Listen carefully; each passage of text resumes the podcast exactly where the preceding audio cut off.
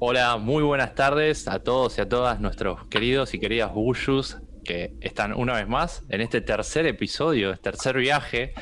Todavía tengo que averiguar porque le, digo viaje, pero lo siento como un viaje porque es siempre una aventura, por más que sean invitados de la casa o ya nos conozcamos. Eh, en este tercer episodio, ¿sí? De, esta pequeña locura que, generamos con mi compañero Santi Romualdi llamada Bushing Cast.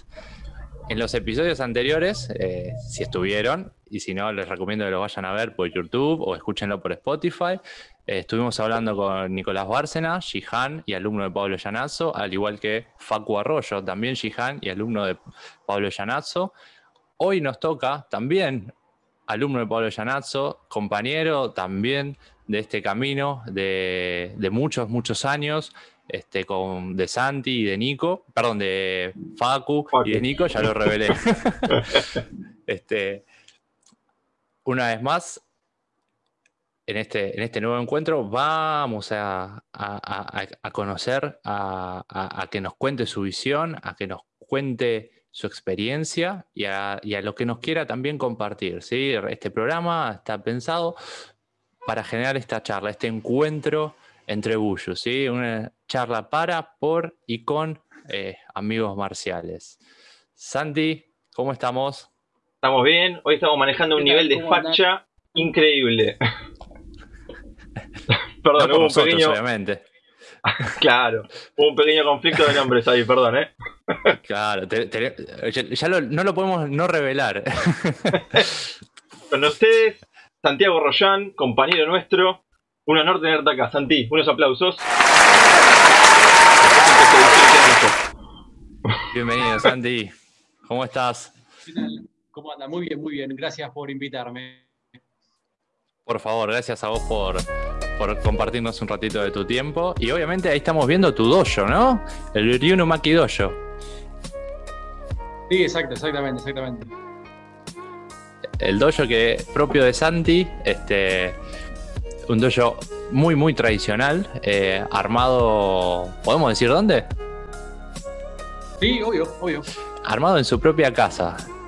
Eh, él se armó su dojo en su propia casa. Este, tiene a su grupo de alumnos entrenando, ¿qué día, Santi? Lunes, miércoles y viernes. ¿A las? Eh, de 6 a 7 y de 7 a 8, esos tres días. Tres días de entrenamiento en el dojo, casa de Santi, Santi Royan. Obviamente, comuníquense con él antes de, caerle en la casa, obviamente. Igual no vamos a revelar la ubicación por las dudas. Ahora, aquí son esperados. bueno, Santi, para romper un poquito el hielo. Ahora estamos con las clases presenciales, ahora que se levantó el, eh, perdón, el aislamiento social, y ahora tenemos el distanciamiento social, eh, volviste a las clases presenciales. ¿Cómo, ¿Cómo están con eso? Una experiencia mm, bastante efímera, digamos, porque pudimos comenzar hace dos semanas. Eh, la verdad que se extrañaba mucho poder juntarme con los chicos para, entrenar con ellos. Este, y lamentablemente, mira, justo eh, el que fue ayer, el, el viernes, me enteré que mi suegro estaba con COVID, este, por lo que nosotros también no tenemos un contacto estrecho con él, digamos, pero sí hay lugares en común. Que ante la duda lo que hicimos fue por 14 días eh, suspender las clases presenciales otra vez. Eh, las vamos a hacer de, en forma virtual, pero bueno, nos duró dos intensas semanas eh, el entrenamiento presencial hasta que pasó esto. Bueno, eh, ojalá salga todo bien con, el, suegro, que, sea lo más leve posible. Este, pero sí, esta nueva realidad, lo veníamos hablando un poquito antes de empezar, que, nos obliga a, estar mucho más atentos, mucho más cuidadosos y obviamente a, la palabra que siempre hablamos de los entrenamientos, que es adaptarse, ¿no? Así que. Exactamente. Así que en eso estamos, adaptándonos eh, poco a poco eh, eh, en esta nueva realidad, normalidad, anormalidad, mm, ya no sé ni cómo llamarlo. ¿Cómo han sido las clases virtuales?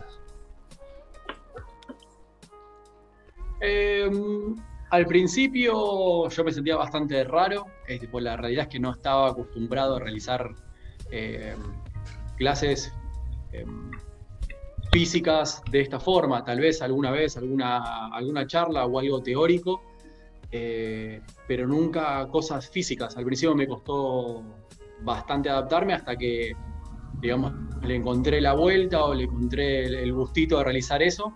Este, y empezamos a, hacer las que sean más funcionales y que, digamos, no que reemplacen una clase presencial porque eso es bastante complejo, eh, pero que trataran de acercarse lo más posible a, ese momento presencial que teníamos antes. Tal cual, tal cual. Y, mantenían la misma intensidad de, mm, y, cronograma de horarios. El cronograma de horarios lo mantuvimos igual al principio. Eh, no, lo hicimos de 7 de siete y media a 8 y media, lo habíamos modificado un poquito. Eh, y lo mismo, la misma cantidad de días.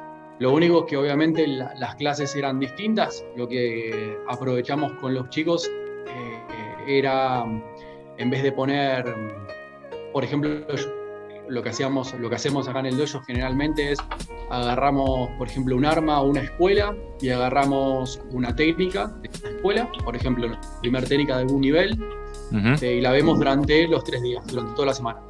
La otra semana vemos otra técnica hasta terminar el nivel completo.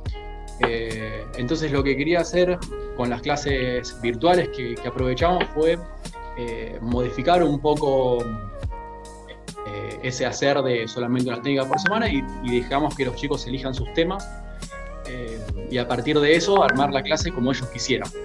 La verdad fue bastante interesante, salieron cosas muy, muy lindas, muy copadas para, para desarrollar. Claro, porque es encontrarle la vuelta desde el otro lado, ¿no? También, eh, si bien como instructor uno siempre se fija en el, estudiante o en el estudiante, eh, también está bueno que, ellos mismos se generen sus propias inquietudes. Sí, obvio, obvio.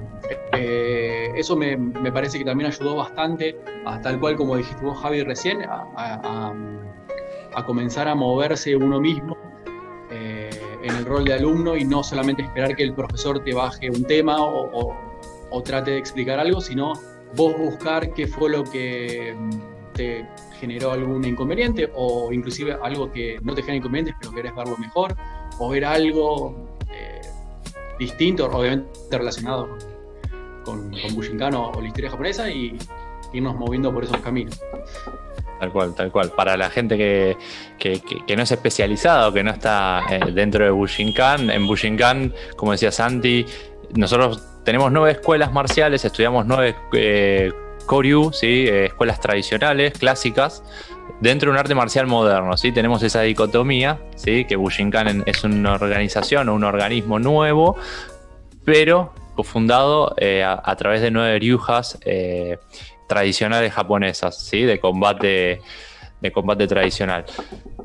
Y cada una de las escuelas, como decía Santi, tiene niveles, ¿sí? niveles de estudio, como si fuera nivel 1, nivel 2, nivel 3. Bastante similar sería, pero es mucho más complicado eso, por ahí más adelante lo vamos a, ir viendo. Hablando de toda esta este pequeño eh, ensalada que tenemos, ¿cómo empezaste vos, Santi? ¿cuáles fueron tus primeros pasos? ¿Cuál fue tu primer contacto con Bushinkan? ¿Y cómo te sentiste al respecto? Eh, a ver, yo arranqué, si mal no recuerdo, en 2005, a mediados de 2005 me parece, cuando tenía 15 años. Eh, eh, creo que había arrancado una semana, dos semanas después que Nico. Que Nico. Este, mi primer clase, me acuerdo que había sido en Juan B. Justo y Ugarte, en un segundo piso, en, que era como un lugar de ballet, me parece, en ese momento, donde dábamos clases nosotros, donde daba clases Pablo Rey, nosotros estudiábamos. Eh, me acuerdo que mi primer clase yo no, la hice, sino que fui a ver. Este, me acuerdo que la fui a ver con mi hermano, con, Lautaro. Eh, a la segunda clase ya me, ya me había presentado con Pablo, me, metí a entrenar. Eh, tengo muy buenos recuerdos de, ese piso duro de, madera cuando estábamos aprendiendo a rodar, que no, no había tatami, no usábamos colchoneta y nada, y me acuerdo de a, a la semana de, volver a mi casa con todos los hombros machucados, la espalda machucada, eh, esos típicos dolores que aparecen cuando uno empieza a rodar o empieza a, aprender a caer. Este, una experiencia muy linda. Yo la disfruté mucho. Eh, pero fue, fue, bastante interesante poder eh, comenzar a entrenar en ese momento. Me acuerdo que en ese momento Pablo, eh, sus clases eran bastante eh, intensas, físicamente bastante intensas. Yo le decía, les, digo ahora, y Pablo, si, lo está escuchando lo escucha, después se va a reír, yo le decía el, puño de hierro de la Bushinkan cuando daba, cuando daba esas clases, porque me acuerdo que nos, nos hacía cansar bastante. Eh, y digamos que las condiciones del piso y, la forma en la cual entrenamos, que era bastante más, más, dura, digamos, que como lo estamos haciendo ahora, eh, hacía que todo se sintiese 100 veces más. hacer, carne, hacer carne las técnicas prácticamente. También para la gente que no, que, no, es parte o que no entrenó Bushinkan aún, eh, una parte muy, muy, muy, eh, digamos, casi esencial de nuestro entrenamiento es, como decía Santi, los ukemi, ¿sí? la forma de recibir desde un golpe hasta una caída eh, o generar un, rodamiento, una especie de rolido para amortiguar o para evadir un ataque y demás. ¿sí? Este, ¿Cómo fue que caíste en el dojo de Juan B. Justo y Ugarte. ¿Cómo, ¿Cómo lo encontraste? Y mira, todo empezó porque yo quería mm, comenzar a hacer alguna, algún arte marcial. Me acuerdo cuando era más chico, a los 10, 12 años, yo quería empezar a hacer algo. Me acuerdo que mis papás me habían llevado a un dojo, no sé si era de taekwondo, de, de karate. Eh, pero no sé, me senté ahí, miré la clase, no, no me gustó, como que algo no, no me, cerró y, lo, y, abandoné ese deseo, ¿no? Era bastante, este, quería esto, quería lo otro, así Y a los 15 como que ese, ese sentimiento o esa necesidad afloró de vuelta. Y me acuerdo que estaba en el colegio y justo había una compañera mía que estaba hablando de que había comenzado a entrenar un arte marcial. Eh, y yo le, pregunté y me dijo, mira, están acá cerca, justo en Juan B. Justo y Ugarte, y yo vivía a 10 cuadras de ahí. Eh, entonces fui a probar, me, mandé, este, y ahí es como conocí al Toranomaki Dojo, a, a Pablo y a todos los chicos que estaban entrenando en ese momento. Sí, casi como si fuese un rumor. muy ninja, Tal cual, tal cual. ¿Y, recordás cómo fue esa primera clase? Además del golpe, las caídas, los rodamientos. ¿Recordás esas primeras técnicas y decir qué pensar? Sí, sí, sí. Eh, de la primera, primera clase que yo fui a ver, no me acuerdo mucho, me acuerdo de estar sentado en unos bancos de madera que había ahí y, verlo, y verlo a Pablo, me acuerdo de verlo a Facu, eh, a Sebastián Montini, tenía el pelo largo ahí, que yo los cargaba porque le decía que eran el cantante de Ráfaga, con, el tema del pelo, los hinchaba con eso. Eh, no me acuerdo mucho de esa clase exactamente. Me acuerdo que me presenté con Pablo, eh, había llenado un formulario que él, nos daba en ese momento. Eh, no recuerdo mucho más, pero después de la primera clase presencial, digamos que fui a entrenar con él, sí me acuerdo que vimos la primera técnica que aprendí adentro de la Bushinkan eh, fue una técnica del Hashutsu Kyuho de Tejo Doki, me acuerdo. Era, eh, si mal no recuerdo, Katate Dori Ura. Esa fue la primera técnica que, Pablo no, me, enseñó, digamos, o me quiso enseñar en ese momento. No, con, yo no daba pie con bola y bueno, y ahora no, no, cambió tanto, pero mm, esa, me acuerdo que esa fue la primera técnica que él me mostró. Dijo, vení, vení, mira, te voy a mostrar esto, hacelo. Y después de eso nos mostró la misma técnica, pero aplicada con un ataque de, mm, cuchillo, con un tanto. Ese, que, ¿cuál sería tu explicación a lo que es el Hashutsu Kyuho y obviamente después eh, a, la técnica en sí, al katate? El, el Hashutsu Kyuho está dentro de un programa básico, digamos, que, existe dentro de la Bushinkan, que sería como, para ponerlo así en palabras generales y que se entienda, sería como el CBC de, la Bushinkan. O sea, antes de entrar a las escuelas, uno tiene como, como ese programa básico de, estudio, eh, como que condensa muchas técnicas y muchas formas básicas y aprendizajes básicos, que después nos dan todas las herramientas como para poder comprender mejor las técnicas que van eh, dentro de las escuelas. El Hashutsu Kyuho son, eh, digamos, como nueve secciones de, técnicas que buscan frustrar eh, la intención de un oponente, ¿no? y este justo Te Hodoki, este, en este caso Te, viene a significar mano, puede ser habilidad también. Y Hodoki es como, mm, eh, como liberarse, sería como liberarse de las manos o de, o de la habilidad. Y esta primera técnica, me acuerdo que mm, nosotros eh, eh, comenzábamos parados, me acuerdo que Pablo nos hizo pararnos enfrente, este, uno del otro, simplemente nos tomábamos la muñeca del mismo lado, o sea, mano sería mano izquierda, mano derecha, o sea, como del mismo lado. Ahí. Y recuerdo la tienda lo que buscaba era ir por afuera, tomaba, estiraba el brazo, y en esa época lo hacemos un poquito distinto porque cuando íbamos hacia abajo, lo que hacíamos era apoyábamos la mano y después con, o la variante que me mostró en ese momento era con la rodilla llevarlo hacia el, hacia el piso, digamos, para generar el, control. vamos a aprovechar mucho a Santi que nos explique porque sabemos que a él le gusta, este, y además tiene mucho, mucho estudio, mucha dedicación, este, con, respecto a absolutamente todo lo, relacionado eh, a Bushinkan, ¿no? Obviamente. Este, incluido historia, incluido un montón de cuestiones.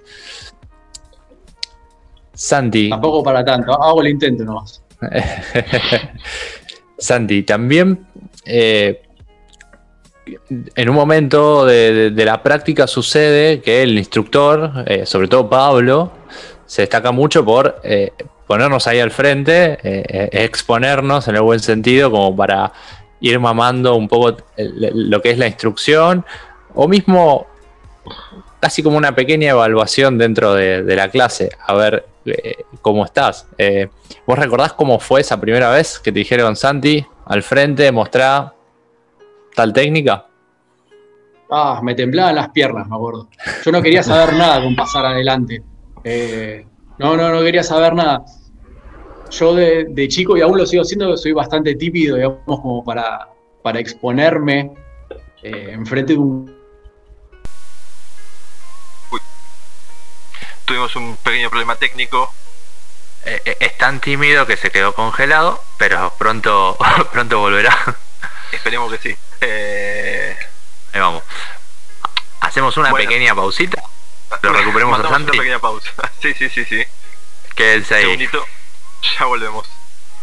Ahí estamos, eh, superando el obstáculo, adaptándonos, obviamente, lo que nos puede pasar, los problemas de la modernidad, que a veces el wifi eh, no es tan buen compañero, este, y nos, pueda jugar esa mala pasada. Estaba diciendo, era un chiste obviamente, no se lo vayan a, decir, che, Javier dijo esto. No, estaba diciendo que la timidez impidió que continúes hablando, pero en realidad era, culpa del wifi. Pero bueno, la, pregunta había sido, eh, ¿cómo fue esa primera vez en la que Pablo te dice a mostrar una técnica? A ver cómo estás. Bueno, lo que justo estaba comentando antes de que se cortara el internet, me acuerdo la sensación de, digamos, siempre, eh, Pablo siempre fue a hacer esto, ¿no? Como decir, a ver, vos vas a buscar mostrar esto, vos pasar. Yo me acuerdo que antes de que me tocara por primera vez, siempre cuando se ponía esa, situación de, que Pablo empezaba a hacer la, la dedocracia, así a, mandar a, los chicos a, mostrar técnicas, yo me acuerdo que el corazón me empezaba a hacer así se me, me aceleraba full. Hasta que un día me tocó y cuando me tocó, me acuerdo que me iba ya al medio y las piernas como que estaban así medio, medio, enclenques. Eh, no me acuerdo qué técnica fue, eh, realmente, pero mm, la verdad que me, da mucho gusto que él haya hecho eso porque fue el principio, digamos, de, empezar a, soltarme y, comenzar a romper un poco esa, timidez que yo tenía cuando era, cuando era chico, que no me gustaba mucho como exponerme ante un grupo o, hablar ante un grupo. Mm. Eh, la verdad que me sirvió, me sirvió muchísimo ese aprendizaje, más allá de de que, bueno, odié esa situación, me acuerdo de esa primera vez, eh, por, toda la, inseguridad y el miedo, ¿no? Cuando, uno empieza a hacer algo nuevo. Eh, pero fue muy, muy positivo. Es que importante, ¿no? Porque esa, o sea, a veces uno tiene como esos obstáculos que a veces parece que simplemente entrenando no se va, no, incluso hay mucho más, o hay muchas más maneras de superarlo, ¿no? No solamente por hacer un, bien una técnica o, un movimiento, sino a veces con el solo hecho de pasar al frente. Sí, tal cual, tal cual. Sí. La verdad que agradezco mucho esa situación eh, en la cual Pablo me puso, porque la verdad me, me resultó muy, muy positiva para, lo que fue el resto de mi vida. Claro, recordás que, a ver, si bien yo particularmente, y creo que en general todos los practicantes y las practicantes de Bushinkan. ¿Recordás qué graduación tenías cuando pasaste? Eh, ninguna. No había dado mi, primer examen todavía. Sí. Yo el otro día le dije a Facu, que me parecía que por lo que cuentan ustedes, que Pablo no solo los, eh, entrenó como practicantes, sino también como para poder llegar a ser instructores el día que lo quisieran hacer. ¿Vos qué opinas de eso? Mm él nos lo dijo. Lo ha dicho en varias, en, varias ocasiones. Eh, yo quiero, eh, no sé si las paradas fueron estas exactamente, ¿no? Pero decía, yo entreno instructores. decir, nos lo dijo varias veces. Qué grande Pablo. gran responsabilidad también. Sí. Sí. Sí, sí. Cuéntame, Santi, eh, ¿cuáles fueron tus experiencias en los Taikai? Eh, sé que tenés una relación de cariño muy especial con dos Daijihanes particularmente, pero bueno, quería que nos cuentes un poco de los Taikai, que fuiste, que viviste. Em, a ver, mi primer Taikai, no me acuerdo en qué año fue, yo soy malísimo con el, con el tema fechas, así que discúlpenme si no les puedo dar este, eh, fechas exactas. Eh, pero creo que habría tenido de entrenamiento uno o dos años y fue eh, un Taikai que hizo acá en Argentina Jack Hovan y Pedro Fleitas. Eh, ese fue el, primer Taikai que, que, fui a ver y, como primera experiencia, ¿no? Y la verdad fue muy interesante. Fue muy interesante la forma en la cual ellos planteaban todo, ¿no? Me acuerdo un concepto que siempre me quedó grabado a fuego eh, de Jack Hovan que, era, estaba muy bueno, lo, decía como medio en chiste, retándonos a todos, eh, pero un concepto que estaba muy interesante que decía, si un puño te golpea, sos muy tonto, te decía. Y le preguntaron, ¿saben por qué? Y porque el puño es esto, miren lo que ocupa un puño y miren el, espacio que tienen alrededor para moverse. ¿Por qué los va a golpear algo así? Tienen todo este espacio para moverse. Muevan las piernas, decía. Eh, digamos, sí, sí, sencillo y muy complejo a la vez. Pero me acuerdo de esa, digamos, de ese concepto que dio y después me acuerdo que había mostrado técnicas con armas también y, y utilizaba el mismo concepto si el arma es fina, no, no es una cosa, una pared gigante que viene y, arrasa todo, sino es, algo muy, muy pequeño. Los movimientos tienen que ser lo suficiente como para poder salir, pero el espacio que ocupan en el, digamos, en, el lugar, un puño, una patada, un arma, lo que sea, es muy, muy pequeño en comparación al lugar que vos tenés para moverte. Y me acuerdo que ese concepto como que me hizo un pequeño clic ahí, empecé a verlo de otra, como desde otra perspectiva, ¿no? Claro, te marcó. me acuerdo Sí, sí, sí, la verdad que sí, sí. Volviendo un poquito para atrás, Sandy, ¿cómo pondrías en tus palabras lo que es un Taikai eh, barra seminario? Em, digamos que, por lo menos dentro de mi experiencia, lo que pude aprender en los taikais, eh, sería como, si, si metiera muchas clases condensadas en muy pocas horas. Es como, por ejemplo, si yo, no sé, haría un año de entrenamiento en 5 o 6 horas, por ejemplo. Como que te, condensan un montón de conceptos y un montón de técnicas un montón de... A técnicas no sé tanto, pero sí conceptos y, detalles este, en muy poco tiempo. Eh, es como que te obliga a generar un salto eh, del punto donde estás hacia el otro punto y después cuando hiciste el salto este, recorrerlo muy despacio, todo de vuelta hasta llegar al punto que, te, proyectaron, ¿no? Tal cual, o sea, un Taikai no te deja indiferente, digamos. Eh, te, toca y, como decís, por ahí es eh, algo que uno tiene que aprender a recibir, porque puede ser muchísimo eh, en cantidad o muchísimo en calidad o ambas también. Claro. Sí, sí, sí, sí. Por lo menos a mí me pasó que de, ningún Taikai eh, me haya ido y, no haya aprendido algo. Eh, tal vez en algunos uno, digamos, como que tiene o siente que tiene aprendizajes más grandes que, en otros, o, tiene sensación de, ah, mira, esto era así, tanto tiempo pensándolo de esta forma y en realidad va para acá. Así, en mayor o menor medida, mis experiencias con los Taikai fueron Siempre me, me llevé cosas interesantes eh, para, practicar y para, seguir estudiando. Tal cual, que, es casi lo, fundamental, ¿no? Que, continúe siempre el camino y, la práctica y el estudio.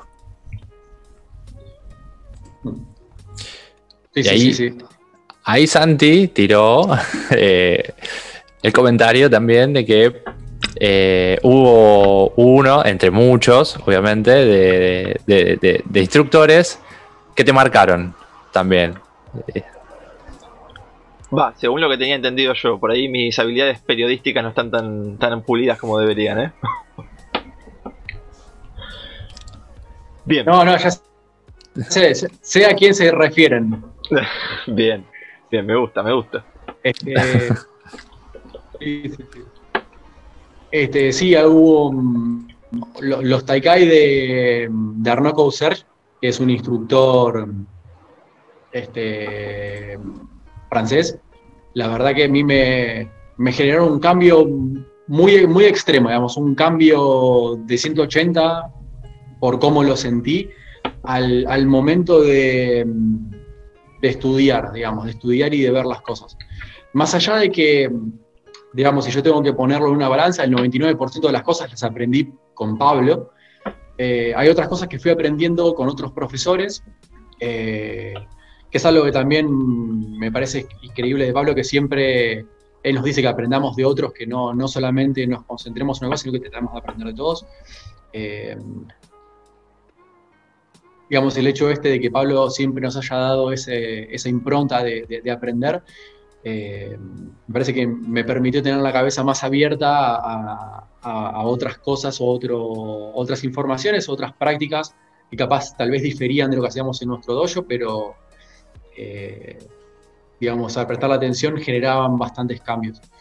Eh, a mí algo que me gustó, por ejemplo, bastante de Arnaud es justamente que él es muy estructurado, digamos, o por lo menos demuestra eso en las clases, es muy estructurado para mostrar las cosas, tiene, sistemas para todo, tiene protocolos para enseñar lo que se te ocurra.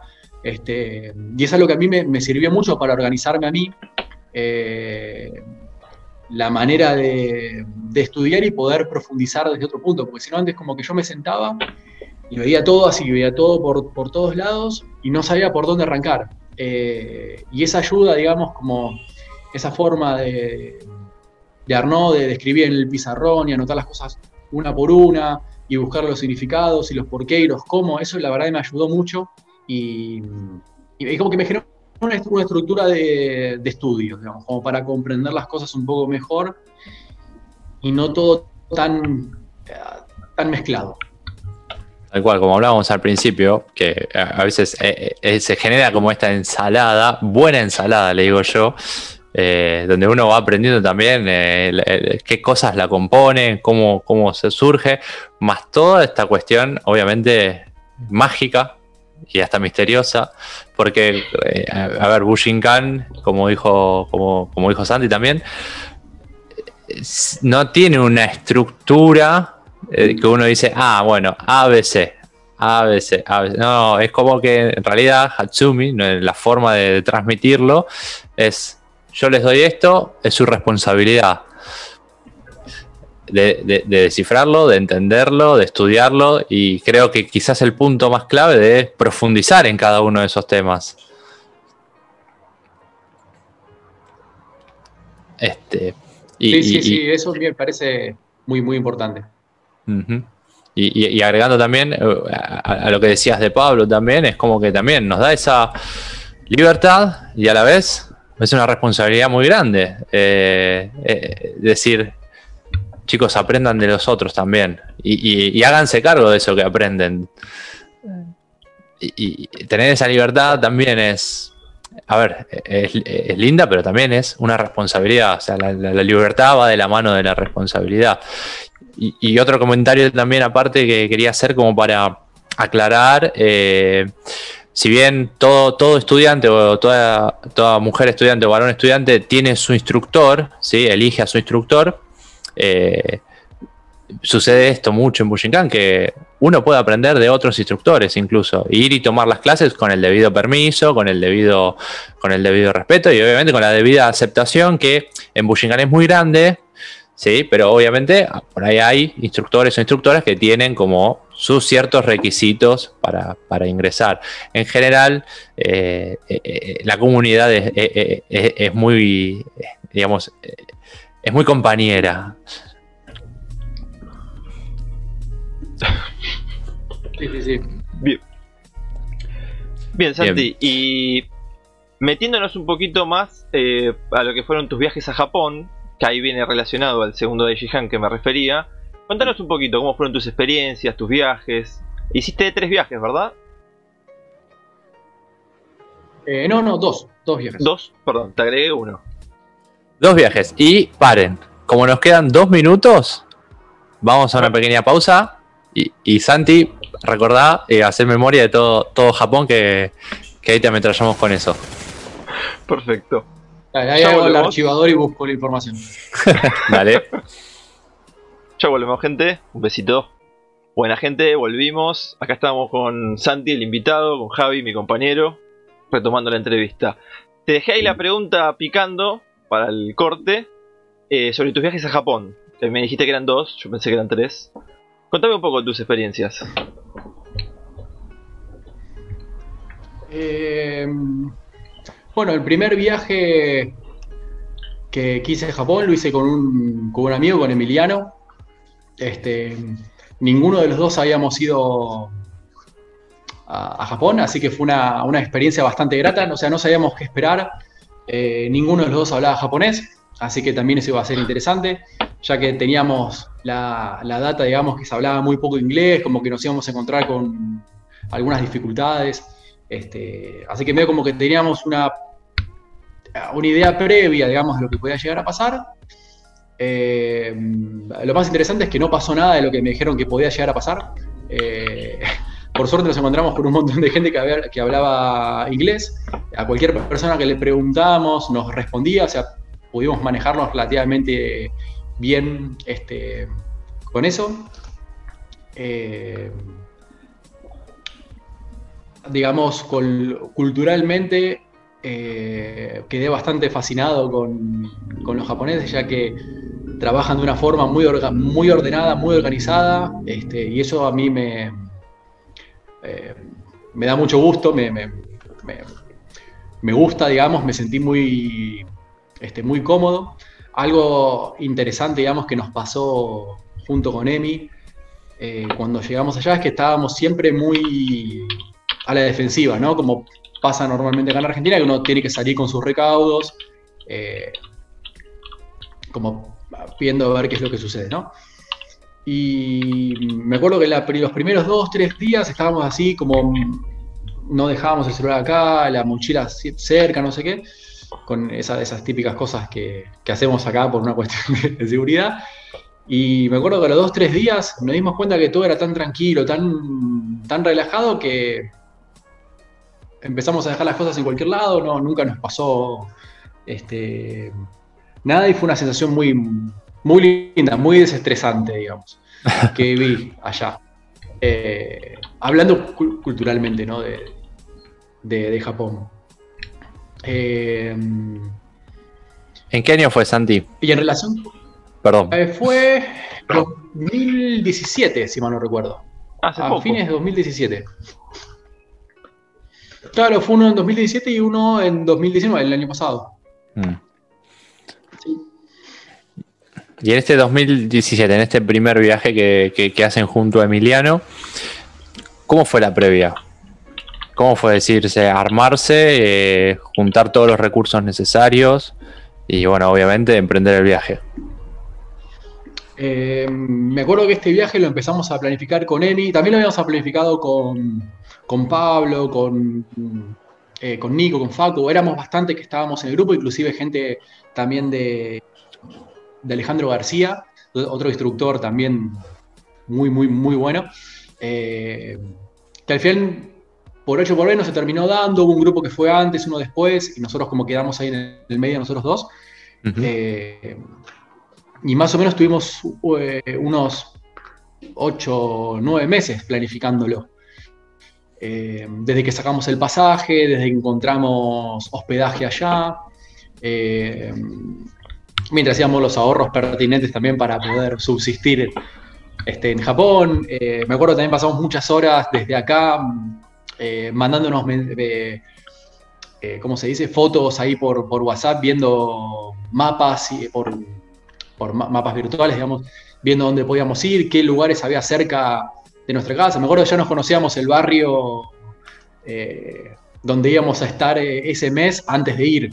Ya sabíamos dónde estaban los supermercados, todo como muy, muy preparados por, decíamos, bueno, si no llegamos a encontrar a nadie que nos podamos comunicar así fluidamente, tenemos que saber todo de antes. Entonces preparamos todo así muy prolijito.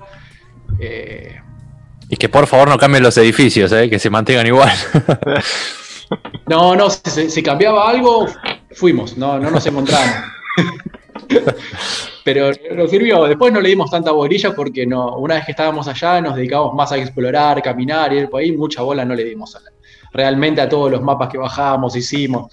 Como que le dimos más libre albedrío a, la cosa para ver cómo, cómo es que. Este, cómo fluía, ¿no? Claro, tal cual. Eh, eh, digamos, hicieron el trabajo de inteligencia para estar tranquilos, pero después ya como decías, a los dos tres días se, relajaron, ya vieron que podían dejar el celular una hora en una silla que no pasaba nada. Sí, para generar esa, falsa seguridad que necesitas, viste, cuando vas a un país nuevo o a un lugar completamente nuevo, decís, bueno, tengo, necesito algo, tengo que agarrarme de algo allá como para, para, para conocer algo por lo menos. Y después no lo usás, por lo menos nosotros no lo usamos. Claro, tal cual, tal cual. Tal cual. ¿Cómo fue esa primera clase? ¿Cómo fue entrar al Hombu Dojo? Ese lugar que se ve siempre en fotos, en videos. ¿Cómo fue esa primera vez? Mira, nosotros lo que habíamos hecho fue cuando llegamos a, la casa de una señora que se llamaba Michiko, era una señora, una, señora bastante viejita, digamos, que, nos hospedó. Me acuerdo que dejamos las cosas. Eh, fuimos a comprar algo ahí a un convini que estaba cerca para, comer algo, porque estábamos muertos de hambre. Eh, nos miramos y dijimos, ¿qué hacemos? Yo, pensamos, vamos al dojo. O sea, no sabíamos a qué hora estaban las clases, nada. Dijimos, busquemos ahí en el Google Maps dónde está el, dónde está el dojo y vamos caminando. Estaba como a, no sé, esa primera el primer día de Japón estábamos lejos. Estábamos como a 5 kilómetros, una cosa así, y fuimos caminando. Tampoco es tanto, ¿no? Pero empezamos a caminar, a caminar, agarramos como una avenida, como que había en un costado, caminamos. Y, cuando llegamos, nos quedamos así mirando y, y caímos, ahí nos cayó la ficha, que estábamos, eh, que estábamos en Japón. Es como que estábamos en Japón, pero todavía no le damos tanta bolilla. Pero cuando vimos el, el Hombu de afuera, el Hombu nuevo era, ¿no? No, el, no el antiguo, digamos, pero lo vimos ahí, nos miramos y digo, llegamos prácticamente. Y empezamos a caminar, me acuerdo de esa imagen de ir caminando eh, por la callecita que hay, digamos, y pegar la vuelta así y, ver la entrada, digamos. Se fue bastante emotivo, era una situación muy linda. Y me acuerdo que nos quedamos ahí afuera mirando la puerta, nada más, como dos pavos, digamos, mirando la puerta ahí. Escuchábamos que había gente adentro, pero no nos animábamos a abrir la puerta. Eh, pues hombre, ayer estar en clase o no sé qué, y bueno, nos quedamos ahí. habremos estado unos 20, 30 minutos, y de repente sale una, chica eh, que, que, nos dice, vienen a, entrenar, vienen a ver la clase, y nosotros dijimos, no, en realidad recién llegamos, está, vinimos, la primera vez que vinimos, vinimos a ver cómo era. Dijo, pasen, pasen, estaban a gatos, me acuerdo, dando la clase. Y nos sentamos así ahí en el, en el hall, digamos, en la parte de afuera y vimos, yo que sé, habían sido 20 minutos de la clase de Nagato, una cosa así, y después cerró el dojo y, nos fuimos. Eh, y ahí conseguimos la foto de todo el cronograma de, de, clases y a partir de eso nos organizamos toda la, semana. Pero la sensación esa de, de, ver a los instructores, ver ver a Nagato, digamos, que yo solamente lo había visto en los, libros de Soke o verlo en videos, fue, viste, como ver una estrella de rock, viste, lo tenías ahí y decías, no, mira, mira lo que haces. son de verdad. Son de verdad, claro, porque uno siempre lo ve, los mira por, por video, los mira por ahí, pero siempre como que se crea la imagen mental de lo que uno quiere ver ahí en el coso, pero cuando los ves ahí, es otra cosa, es una sensación rarísima. Mm. Este, pero esa fue la, el primeras, eh, digamos, la, la primera, eh, ¿cómo se dice? El, primer el encuentro. Claro. El primer encuentro que tuve con el Hombudo ¿Y esa primera clase? Sí, sí, sí. La primera clase, ¿sabes que no me acuerdo con quién fue? No me acuerdo. No me acuerdo exactamente. Es, una eh, respuesta que no me esperaba, ¿eh? Me acuerdo que entrenaba. No, me acuerdo, yo soy malísimo para acordarme esas cosas. Eh, hicimos clase con, con todos. Eh, ya me acuerdo, hicimos clase con. Después de esa vez que vimos a Nagato dando esos minutos de clase, después hicimos clase con él. Hicimos clase con Noguchi. hicimos clase con Someiya, eh, hicimos clase con Nishizuka eh, y con Soke, ¿no? Obviamente. ¿Cuántas clases hacíamos? Más entrenamos eh, todos los días. Todos los días ah. hacíamos por lo menos dos clases.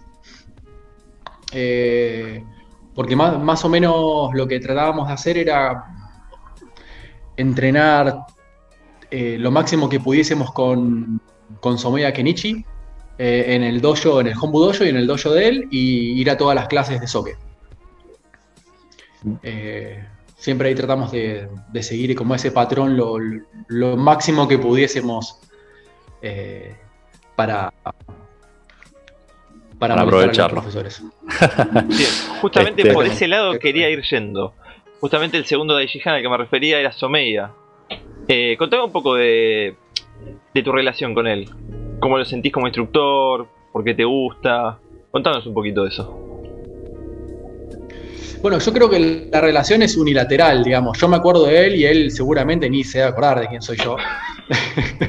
este, pero bueno, digamos, lo que me resultó interesante en ese primer viaje, cuando hicimos la clase con, con Someya, fue distinto en el segundo viaje, pero en, el primero fue algo que a mí me gustó mucho, que era cuando llegamos, eh,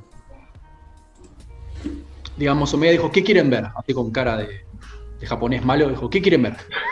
Y nadie, nadie hablaba, nadie se animaba.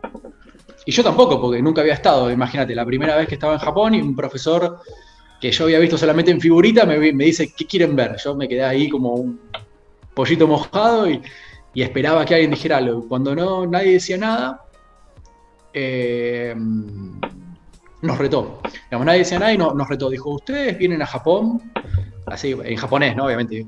Ustedes vienen a Japón y no saben qué quieren ver. Este, ustedes unos tontos, nos decía. ustedes compran un pasaje, vienen hasta la otra punta del mundo y no saben qué es lo que vienen a hacer.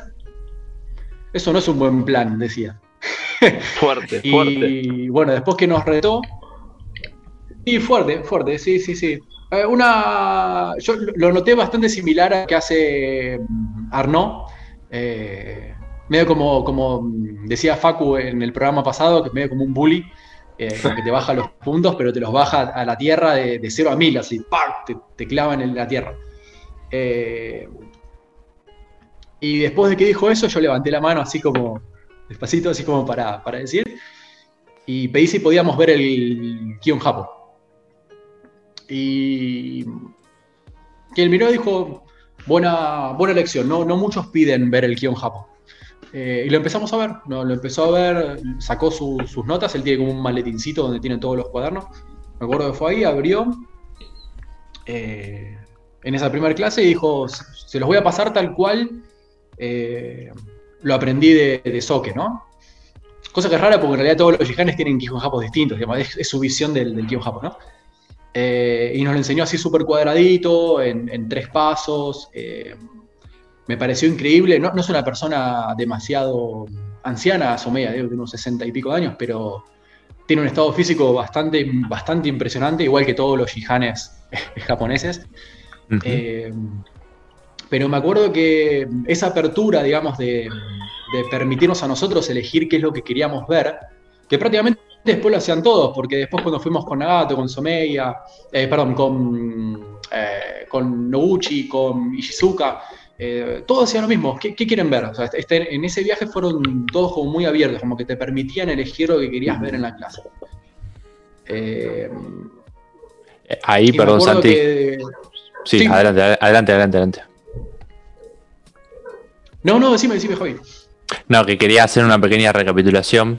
Eh, en el Hombu Dojo es el Hombu central, digamos, el dojo central de, de Ushinkan. Eh, en el mismo, como decía Sandy, dan los Daishihanes japoneses. Eh, ¿En ese entonces eran Shihanes o ya, ya eran Daishihanes?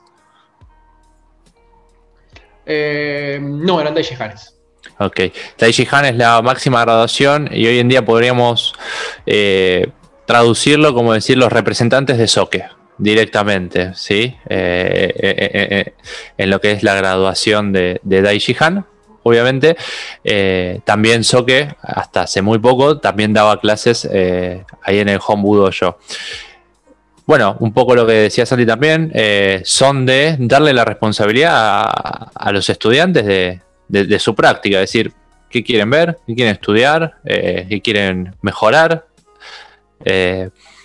bueno, evidentemente es una actitud que, comparten todos y si bien cada uno tiene su visión y, su forma, por decirlo de modo, y su forma de moverse, que también es muy personal por las experiencias que tiene cada uno, eh, creo que todos también comparten lo mismo. Eh, ellos tienen como ellos eh, recibieron del soque las transmisiones o las técnicas o los conceptos y, y, qué, importante también, no solo la parte de, bueno, física, de moverse, sino eh, anotar en el cuadernito y guardar ese cuadernito y tenerlo eh, para revisarlo. Creo que, bueno, eso lo hacen absolutamente todos los, los, eh, los practicantes, vamos a decirlo. Si bien sean Daishihanes, Shihanes, Shidoshi, lo que sea, todos los practicantes eh, tienen y yo diría deben eh, hacer su propio cuadernito también, ¿no? Y tratar de ser lo más eh, fieles y, coherentes posible con, lo que reciben. Hmm. Acá Santi en el chat están elogiando tu forma de impartir clases cuando volviste de ese viaje con Someya, de esas clases con Someya. No sé si lo estás viendo en el chat. no, porque estoy en el Ah, él está en el Zoom, no está en el Twitch. Perdón, perdón. no, no veo el chat. Acá un joven Rancic, que no estoy seguro quién es, pero tengo dos sospechas, dice que eh, le dolió bastante la práctica luego de que volviste de Japón. y Lucas también. Ah, sí, me odiaron, me odiaron. Las posturas más bajas lo mataron, dice. Me odiaron, sí, estoy al tanto de eso. Estoy al tanto. Lo expresaban, lo expresaban en las clases. Me lo transmitieron, así es. Así es. Sí. Bien. Sí, sí, sí. Continuando un poco. Eh, bien, eso fue eh, en relación a tu primer viaje. ¿Cómo fue tu segundo viaje? Sí. Em, el segundo viaje no fue nada como yo lo esperaba. O sea, yo estaba esperando algo más parecido al primero, Eh, y nada que ver, yo me acuerdo que me agarré el cronograma, eh, mi, cronograma de armado, había agarrado un calendario.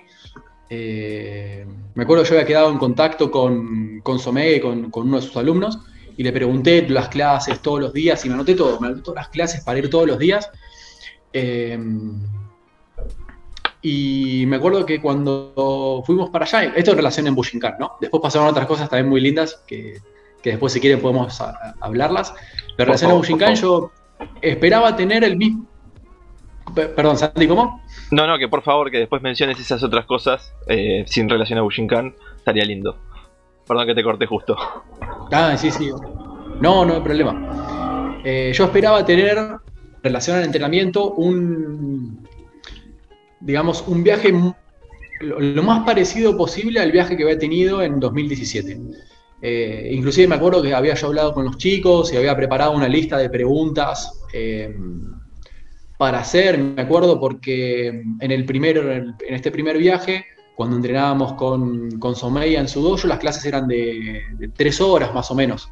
Eh, eran bastante largas, digamos, teníamos un poco menos de tres horas, pero me acuerdo teníamos más o menos una hora y media de clase y después teníamos otra hora más donde te invitaba a quedarte a tomar el té ahí en su dojo y te quedabas hasta como las 10 de la noche charlando y le podías preguntar lo que quieras. Entonces me acuerdo que ahí yo le pregunté, le pregunté a, a más no poder, igual que lo hice con Arnaud, que después todos me cargaban porque cuando yo encontraba un momento que estaba solo lo agarraba y decía, ¿te puedo preguntar algo? Y lo agarraba y, le preguntaba cosas, lo mismo hice con, con Somei allá en, Japón. Eh, yo esperaba un viaje igual a ese, ¿viste? Yo quiero ser así, sí, sí. ¿Cómo? Pregunta, perdón, Santi. Eh, eh, ¿cómo, se manejaban eh, en esas charlas con Somei en su dojo? ¿Había un traductor o él hablaba inglés también? No, había un traductor. Había un alumno de él que hablaba inglés y hablaba mm, japonés también. Ah, ok, ok, ok. Así que él nos hacía de traductor para de él hacia nosotros y de nosotros hacia él. Sí, sí, sí. Eh, ¿Qué me, dispersé. perdón, eh, y en este segundo viaje, eh, obviamente decías que no fue, no, tenía nada que ver y no era lo que esperabas en comparación a lo que fue este primer viaje. Entre ellas, el mm. grupo también. Claro, sí. Mira, en relación a lo que fue el grupo, me acuerdo en el primer viaje fui con, bueno, con Emi, como le dije recién. y en el segundo viaje eh, bueno, fuimos un grupo gigante de, personas. Eh, fue, este, bueno, Pablo, Facu, este, fue Fran, este, y, Lu. Este, digamos que cosa fue para mí eh, increíble. Hubo más, más, más personas, digamos, ¿no? Perdón si no los nombro a todos, digamos, pero el hecho de ir con todos ellos y poder experimentar no solamente las clases de, de sino también eh, el estar en Japón juntos y hacer cosas juntos eh, fue una experiencia muy grata y muy que dejó muy, muy lindas este, muy lindas historias, muy, muy lindos recuerdos. Em, digamos, en relación a Bushinkan, con el tema de las, de las clases, como, como decía antes, no, no fue nada mm, como lo que yo venía planeando o lo que quería que yo suceda. Eh, muy egoísta, ¿no? Yo quería que pase esto en ese viaje. No, no pasó nada, no pasó nada de lo que yo esperaba que iba a pasar. Pasaron cosas mejores, digamos, mucho más lindo. Eh, pero recuerdo que yo pensaba ir a entrenar todos los días con, con Someya y con Soke, así como hice la otra vez. Y me acuerdo que fui a la, a primera clase con Someya, eh, hicimos la primera clase con los chicos, y después se dio no ir con él, sino ir con todos los Jihanes, eh, que fuimos trabajando más con, con Noguchi y con, este, y con Nagato y con Soki, y nos quedamos con ellos. Y la verdad fue un, cambio bastante, bastante inesperado por lo que yo tenía o quería hacer, pero fue mucho mejor de lo que yo planeaba eh, hacer. Este, fue un cambio favorable, digamos. Sobre todo, por ejemplo, em, e, e, e, también con Pedro Fleitas, ¿no? Sí, yo tuve la, mm, fortuna de cruzarme con Pedro las dos veces, los dos viajes. El primer viaje, en la primera clase con, con Soque, eh, yo estaba parado ahí en un costadito con Emi, charlando y de repente mm, aparece alguien así saludándonos en, castellano y me doy cuenta que era Pedro Fleitas. Y me dijo, ¿qué haces Santiago? Eh, me dijo Alejandro que estabas acá, vení que te voy a explicar algunas cosas. Y me explicó, digamos, los protocolos a seguir adentro del homebook, qué cosas hacer, qué cosas no hacer. O sea, nadie, ahí ningún japonés te va a retar, o por lo menos la experiencia que tengo, ningún japonés te va a retar, eh, ni nada por el estilo, pero siempre te están mirando, o sea, saben exactamente lo que haces, lo que no haces, si lo haces bien, si lo haces mal. Y me acuerdo de Pedro, nos lo dejó eso muy claro. Eh, y nos dio unas directivas bastante, bastante claras de lo que había que hacer, qué no hacer, cuándo hacerlo, cuándo no hacerlo. Eh, nos contó algunas cosas, eh, no, no, exactamente personales, pero experiencias de él en relación a la, a la que realmente también fueron muy, muy lindas y si en algún momento él ve este, este video, ojalá, este, le agradezco por, por esas anécdotas que nos contó. Ojalá, ojalá. Eh, y en este segundo viaje también nos encontramos con él, pero también tuvimos una clase. Una clase. la verdad fue también muy. Claro, una clase casi atípica. Sí, fue muy temprano el, el hombo. Me acuerdo del hecho de, ver el hombo así tan tempranito. Siempre lo veíamos por la noche o tarde noche. Eh, pero esa clase que hicimos con él fue muy, muy, muy interesante. Mm. Igual diciendo atípica como si alguna clase del hombu fuera típica. Me imagino que no. No, no, no, Siempre mm, tenés que esperar lo inesperado ahí adentro. O sea, no, nunca va a pasar lo que vos esperás que pase. y, a ver, uno también es, estudiante cuando viaja a Japón, pero también uno es instructor también en este, en este punto. O sea, como que sucede eso, esa dualidad volviendo un poco mm. en el tiempo, ¿cuándo, se da esta posibilidad o esta oportunidad de ser instructor y elegir serlo? Mirá, yo me acuerdo, no, no, no sé en qué año fue, eh, lo tengo anotado, siempre que me quiero acordar, me, tengo que fijar en Facebook cuando fue que puse la primera foto de la primera clase, porque no, no, no me acuerdo. Eh, pero mi, primer clase fue, eh, no, no acá en el dojo, pero en el patio de atrás del dojo, allá atrás, con un amigo que me preguntó si le podía empezar a dar clases. Eh, obviamente previo le pregunté a, Pablo si me daba el ok. Este, me acuerdo que comencé a, a darle clases a él, él estuvo más o menos un mes entrenando. Eh, Después ya empecé a buscar un lugar porque ya no daba dar clases en el patio de acá atrás, sino empecé a buscar otro lugar. Eh, encontré un, un lugarcito en el Club Sarmiento, que también está acá cerca, todo siempre por por, la zona, donde comencé a dar mis primeras clases y empezaron a llegar mis, primeros alumnos, digamos. Este, que todavía siguen, digamos. no todos, pero algunos siguen ya desde, desde esa época. Hay muchos. Eh, pero fue completamente inesperado. Claro, pero completamente inesperado, digamos. No, no, lo, no lo planifiqué. Me acuerdo que Pablo siempre también nos hacía el, chiste. O ah, con Pablo nunca, nunca sabés si te está diciendo un chiste o te lo dice en serio, ¿viste? Como que. Es, medio extraño, es difícil leer. Eh, siempre él dice, ¿cuándo vas a dar una clase? Miti miti, claro. ¿eh? eh, en serio, pero no, y pero no, pero en serio. O sea, como que medio difícil. Eh, él, siempre nos decía, ¿cuándo vas a dar clases? ¿Cuándo van a empezar a dar clases? Yo decía, no, no, no, todavía no me siento listo. Decía, me, hacía así, me hacía, esto. Y me acuerdo que, no sé, un par de meses después eh, pasó esto, le fui a preguntar y me dijo, arranca. Y, y arranqué. y ahí nació. Claro, ahí nació el Ryuno Makidojo. Sí, sí, sí, sí, sí. ¿A qué se debe el Ryuno Makidojo, el nombre?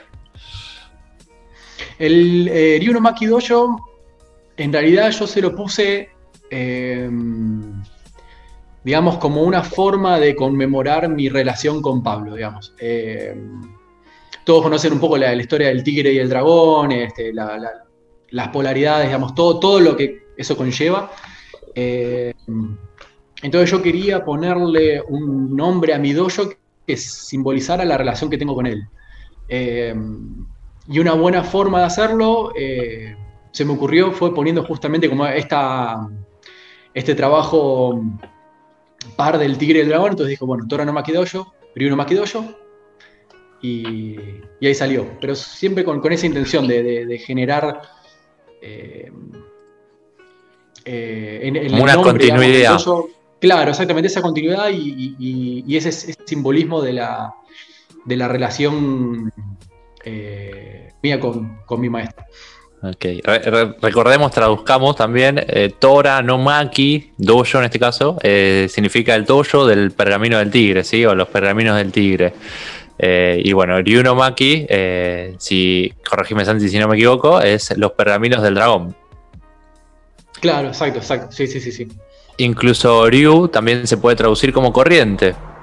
Así que también tenemos eh, eh, eh, también en parte esa conexión, ¿no? Que puede ser los pergaminos del, del dragón o los pergaminos de la corriente, de continuar esa corriente. ¿Lo dejamos a Piacere o lo aclaramos? O sea. Sí, sí, no, no, está perfecto. Este, es lo lindo de los de los kanji japoneses, ¿no? La pronunciación te da un, un mar de posibilidades para las cosas que uno pueda este, em, decir. Exactamente. y nace el Yuno Makidoyo, eh, estuvieron en el, eh, en el Club de Defensores de Olivos, pero también a la vez hubo varios cambios, hubo varias eh, mudanzas, pero cambios también. siempre todo cambio sucede y siempre hay un obstáculo. ¿Cuáles fueron esos mayores obstáculos?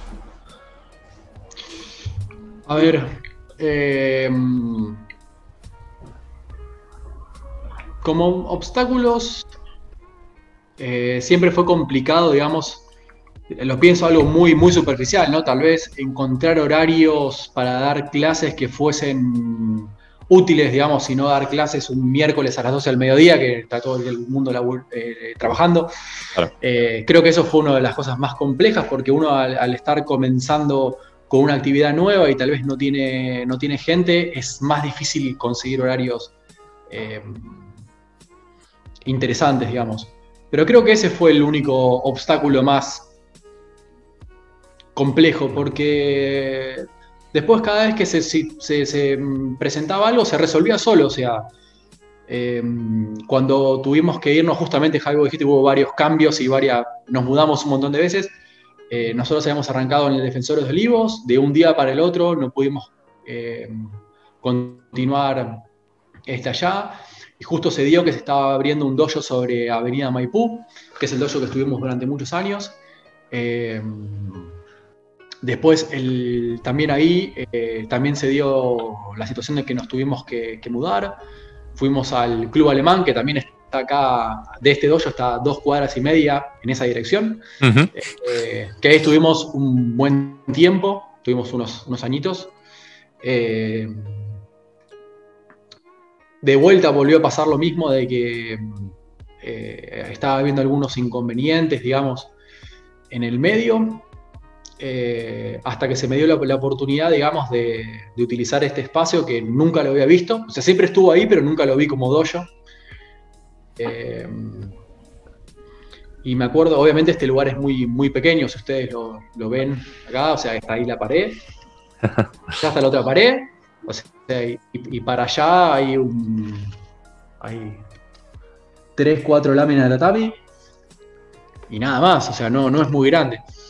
Entonces me acuerdo que algo que, se me ocurrió hacer cuando estábamos en el, en el club alemán, que era una cancha número 5, o sea, es un lugar bastante grande, eh, lo que hice fue armé el tatami, tal cual como está armado acá, lo armamos en el piso allá. Entonces yo le decía a los chicos, chicos, miren que dentro de un mes nos vamos a mudar, entonces empiecen a, hacerse la idea de entrenar en este espacio. Entonces, las entradas en calor las hacíamos adentro de ese espacio. Teníamos todo el lugar gigante, pero estamos acá. Las caídas hasta el borde, digamos. Ahí tuvimos nuevamente. Van a golpear contra la pared. Por ahí soy yo solo. Eh, ahí lo veo a. Yo a Santi lo veo que se mueve. Sí, te me congelaste un poquito, Javi. ¿eh? Vamos a tener que ir a un pequeño corte, me parece. Un segundito, ya volvemos. Sí, se me Volvimos, gente. Disculpen, eh, unos pequeños problemitas técnicos. Bien. Mala mía. Santi, acá el público pide, aunque ya sabemos quién es porque se delató, piden que te pregunte cuál es tu relación con los... No, perdón, ¿por qué te dan miedo los terremotos? ¿Puede ser? Relacionado a tu viaje a Japón. Sí, sí. Bueno, esto fue una experiencia muy traumática eh, en este segundo viaje. Tuvimos una experiencia muy fuerte con los terremotos. Este, nos pasó con Fran.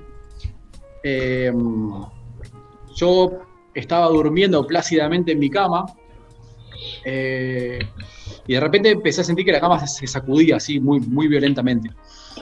Eh, y me acuerdo que me, desperté, miré hacia el costado como para agarrarlo a Fran y meterlo abajo de un marco o algo así, y veo que de abajo del, del acolchado se metían dos piernitas así para adentro.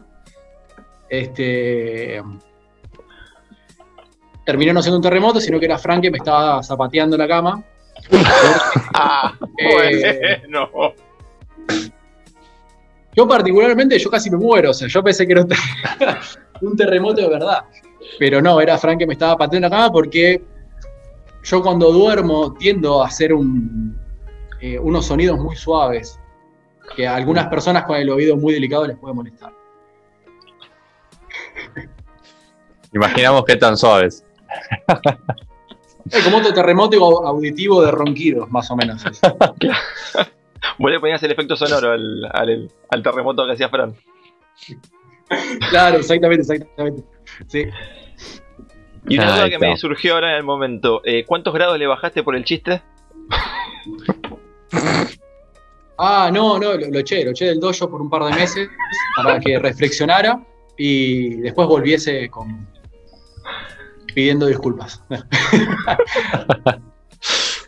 Ah, bueno, hablando del tema grados, graduaciones. Eh, creo que hay dos graduaciones que, si bien todas son, son importantes, pero hay dos graduaciones que a la vista, a la fuera, eh, marcan mucha diferencia. ¿sí? Primero vamos a hablar eh, del quinto Dan, del Godan. ¿sí? Y, lo que fue el, el Saki Test, tu Saki Test. Eh, vamos a hacer un pequeño spoiler que, bueno, le, te tocó rendirlo junto con Facu en el, en el seminario de, de Arnaud, también en el 2017. ¿Cómo fue? Mm. Em,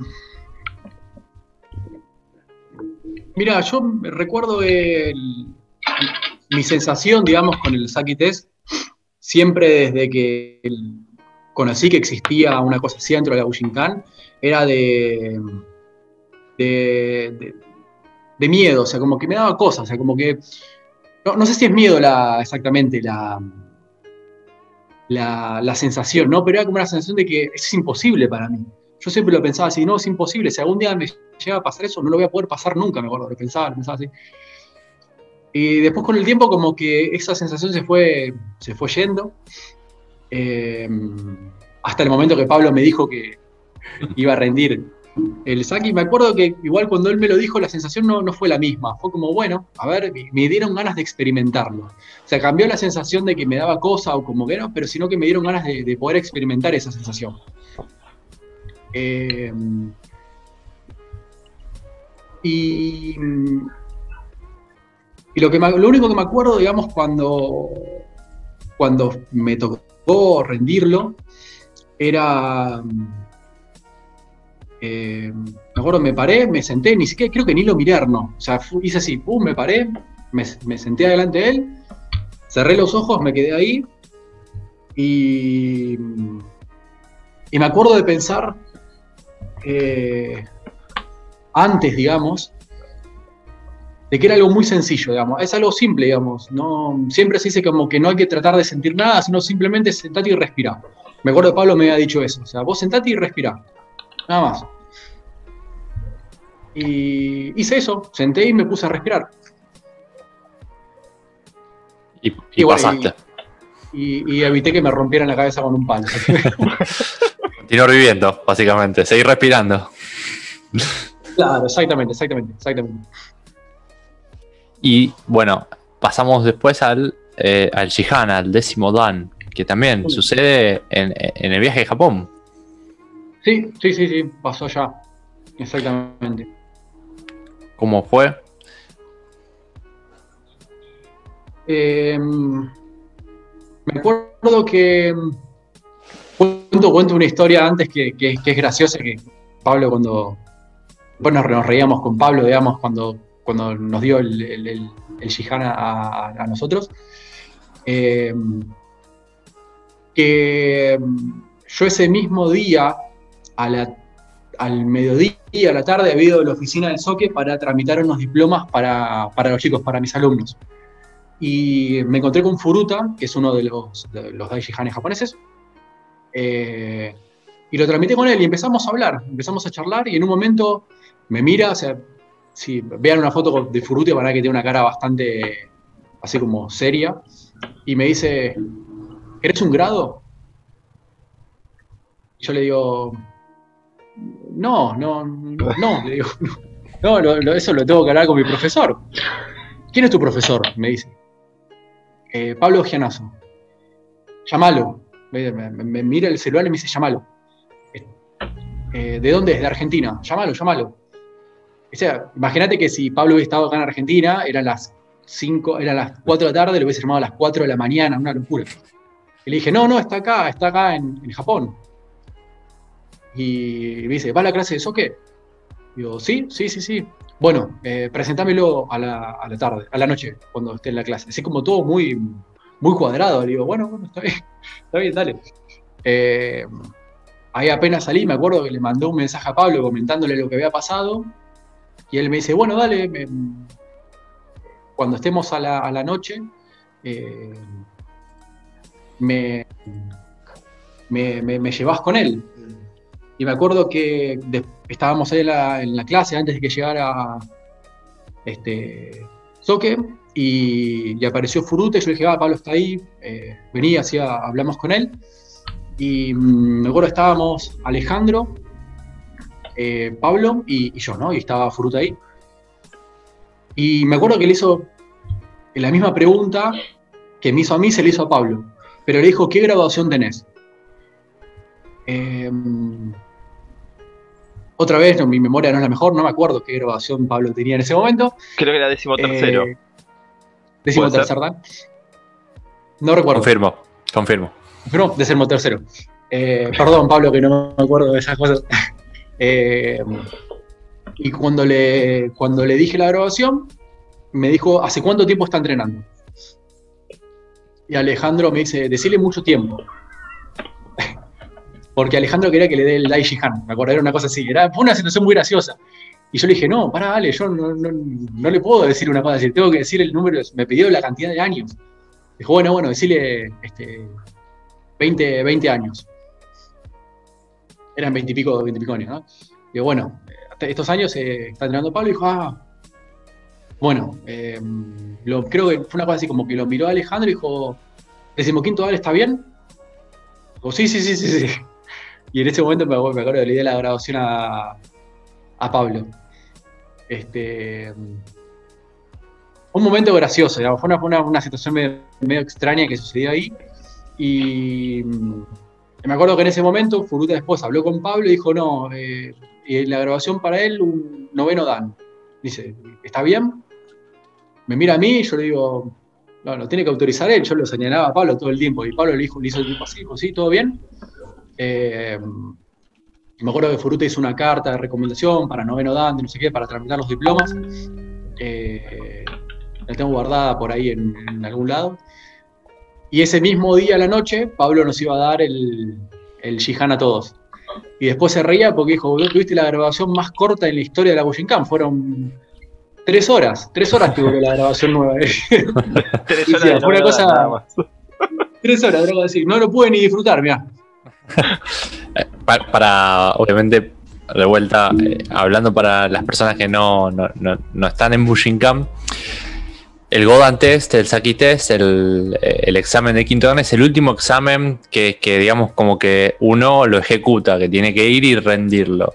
Ya el resto de las graduaciones, del, sexto dan hasta el decimoquinto, ya corren, este, como decía Santi, eh, por preguntas, eh, por cómo uno va llevando eh, Bushinkan, sea por instrucción, sea por cantidad de alumnos, sea por años dentro de la escuela, sea por méritos, eh, e incluso personales también, eh, que entiendo sean en función y en beneficio de, los demás, de la comunidad y obviamente del arte marcial. Por eso suceden estas situaciones que uno diría curiosas, de, que pueda ser eh, noveno dan y décimo dan en 24 horas. ¿sí? Este, diferencia quizás de otros artes marciales eh, donde el sistema de graduación es mucho más estructurado o es mucho más eh, marcado en los tiempos. ¿sí?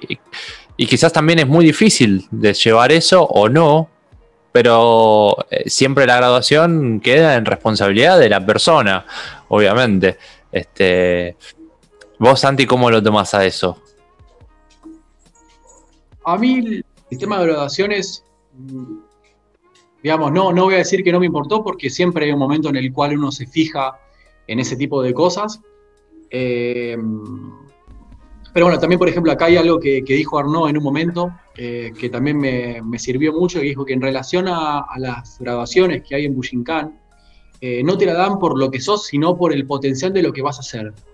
O sea que en realidad cuanto más graduación tener, peor sos. O sea, una cosa así lo había dicho él, con esas palabras. Eh, es como un voto de confianza. Vos te dan esa, esa, graduación no por lo que sos en ese momento, sino por el potencial de lo que vas a hacer en un futuro. Eh, y es una responsabilidad muy grande, tal cual como vos lo dijiste, Javi. O sea, vos tenés que llenar los zapatos que te dieron. Eh, pues no lo tenés hecho en ese momento. Eh, y algo que hablamos al principio, pero me parece que se, une bastante con esto, eh, que estamos hablando ahora, es que justamente la, la Bushinkan no trata de, adoctrinarte a un sistema, a, una estructura o algo tan, tan cuadrado. estructura tiene porque si no, no funcionaría, ¿no? Pero, digamos, no tiene una estructura tan armada en comparación tal vez con otras artes marciales. Eh, obviamente, eh, yo no practiqué todas las artes marciales, hice dos, o practico las artes marciales, y comparando una con otra ah, veo ciertas similitudes y tal vez hablo desde ese punto de vista, no de todas las artes marciales, lo aclaro por si hay otro artista marcial este, viendo el programa. Eh, ahí, ahí nombraste algo también, vos en simultáneo, además de Bushinkan, también practicás otras artes marciales, otras disciplinas. ¿Cuáles son? Cuál, ¿Cuál es el origen? Y obviamente, a ver, ¿por qué sucede, no? Pues, si es por gusto personal, si es por investigación. Gracias, Rancy. Em, Perdón. Yo em, practico bueno, Bushinkan y a la vez eh, también estoy entrenando eh, Kung Fu Bei Shaolin, que es el estilo tradicional del, Shaolin, digamos. Es un arte marcial chino. Yo comencé a entrenarlo justamente por curiosidad pero sobre todo porque desde que me enteré que las artes marciales que componen a la Bushinkan tenían en algún punto o en algún momento una relación con escuelas en China, que después se trasladaron a Japón y se fueron uniendo y se fueron amalgamando con la cultura japonesa y dieron o, crearon nuevas escuelas, eh, a mí siempre como que me gustó tratar de ir a, lo más atrás que se pueda. Eh, cosa que con el tiempo me di cuenta que es imposible y no tiene sentido, sino que uno tiene que disfrutar lo que está en el presente, no tiene mucho sentido estar tan años para atrás porque hay cosas que son incomprobables, pero me hicieron encontrar un arte marcial que también me resulta muy interesante y, se acopla muy bien con, la, con mi entrenamiento, por lo menos de Ushinkan, eh, que es el, el, el Bei Shaolin. Eh, que realmente me sorprendió las grandes similitudes que tiene. Obviamente son dos estilos, obviamente uno si ve a un artista marcial japonés y chino, eh, visualmente uno se da cuenta el toque, la de las diferencias, eh, pero hay tanta, tanta, pero tantas cosas en, eh, en comparación que es como hacer lo mismo, pero con una máscara distinta. Eh, eso me, llamó mucho la atención. Por eso también continué entrenando. Eh, ok. Hay, una frase que yo se lo vi a un instructor de karate muy conocido en YouTube que se llama JC Jess Enkman, ¿sí? no recuerdo bien si es noruego o danés, pero eh, él, comentaba una frase que creo que él decía que no es de su autoría, ¿no? Como que todo, arte marcial, todo lo referido al arte marcial, independientemente de la nacionalidad o el origen, es como que eh, la cima, digamos, eh, esa utopía, esa perfección, todos y todas los artistas marciales apuntan a eso. lo único que cambia es más o menos el camino por el que van. Claro, claro. Eh, inclusive en este camino, digamos, que yo traté de transitar, a mí me pasó que yo siempre traté de hacer algunas cosas tal vez demasiado obligadas por mí mismo, como demasiado rigurosas, eh, pero rigurosas por mí mismo, no porque me lo hayan impuesto mis profesores o lo que sea, sino porque yo lo sentía de esa forma. Eh, me ayudó a darme cuenta de muchas cosas que funcionan y otras cosas que no. en, mí, mismo estoy hablando, ¿no? Y algo muy interesante que descubrí eh, hace poco, digamos, eh, que hablábamos justamente de, la Bujinkan y, y, de los estilos marciales que existen en, el mundo en general, es que si uno simplemente se dedica a, copiar, eh, nunca está haciendo su camino. está clavado en un punto predeterminado en el espacio y en el tiempo y nunca va a salir de ahí. Creo que justamente trato de, engancharlo con lo que dijiste vos eh, recién, Javi, de que todos los caminos llegan hacia el mismo, hacia el mismo punto, eh, siempre y cuando uno, me parece a mí, siempre, eh, estudie en profundidad lo que está haciendo, pero después se libere de eso. Porque si uno se siente estructurado, por ejemplo, por la Bujinkan, uno nunca va a poder salir de eso y su, su propio estilo nunca va a poder aflorar. Eh, esto, con esto no quiero decir eh, estudiemos algo y, después ya está, la, la no, no. uno sigue siendo parte de, una escuela, una institución, una asociación eh, que tiene reglas, digamos, uno tiene que cumplirlas, hacerlo de forma correcta, pero me parece que es muy importante, digamos, seguir los preceptos que, marca nuestro soque, que dice que uno tiene que aprender las cosas y después olvidárselas. Eh, creo que esa es la única forma de realmente poder ser, ser libre, no solamente en el taijutsu, sino a nivel vida en general. Eh, tratar de liberarse de todos esos filtros que uno va, va teniendo eh, o, va adquiriendo en la vida para, poder ver la, realidad lo, más directa posible, ¿no? Y la Bushinkan, querramos o no, con lo que vamos aprendiendo, es un filtro también, del cual uno tiene que en algún momento aprender a desprenderse. Eh, siempre desprenderse de, no con la intención de dejar de lado, ¿no? sino desde el otro punto de vista. Ay, que sería, voy a poner unas palabras eh, y vos me dirás si estás de acuerdo, es como ganar la forma para perder la forma, o naturalizarlo. Exacto, exacto. Ah, Sí.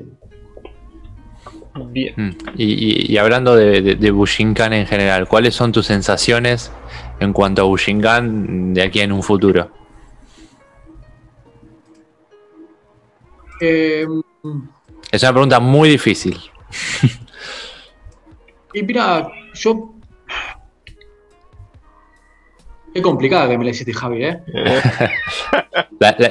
la, podemos dejar para, más adelante, si no.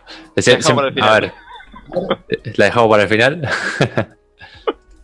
Eh, a futuro lo único que puedo decir es que voy a seguir entrenando. Seguir mm. entrenando y estudiando. Eh, otra cosa no puedo planificar. lo único que está en mi control, que yo puedo controlar, es moverme hacia mi profesor y aprender de él. Eh, lo demás no lo puedo controlar. O sea, yo no puedo controlar que este dojo siga existiendo por la eternidad o, que las cosas sigan estando igual. No, eso no, no se puede. Todo es efímero y en algún momento va a desaparecer. Yo sé que este lugar no va a ser para siempre. Mm. Eh, pero la relación que yo tengo con, mi maestro, con Pablo, eh,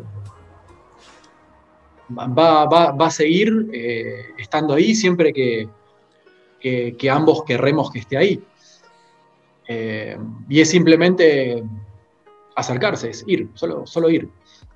Seguir, seguir fluyendo, digamos, continuarlo. Claro, exacto, exacto. Y, un poco como decías también, por ahí no, pensarlo tanto, sino simplemente hacerlo. Pensar mucho me di cuenta que no está bueno. Eh, a veces uno piensa tanto que termina no haciendo las cosas. Tampoco ser un inconsciente, ¿no? Hay cosas que uno tiene que pensarlas y tener la información adecuada para actuar. Eh, pero sobrepensar las cosas, eh, no sé, es como tratar de limpiar un charco con un balde de agua, o sea, no, no vas a llegar a nada. Mm. tal cual, tal cual. Bien, Santi y Romualdi, para no confundirnos entre, entre tocayos. Eh, Budo Kazan, por favor.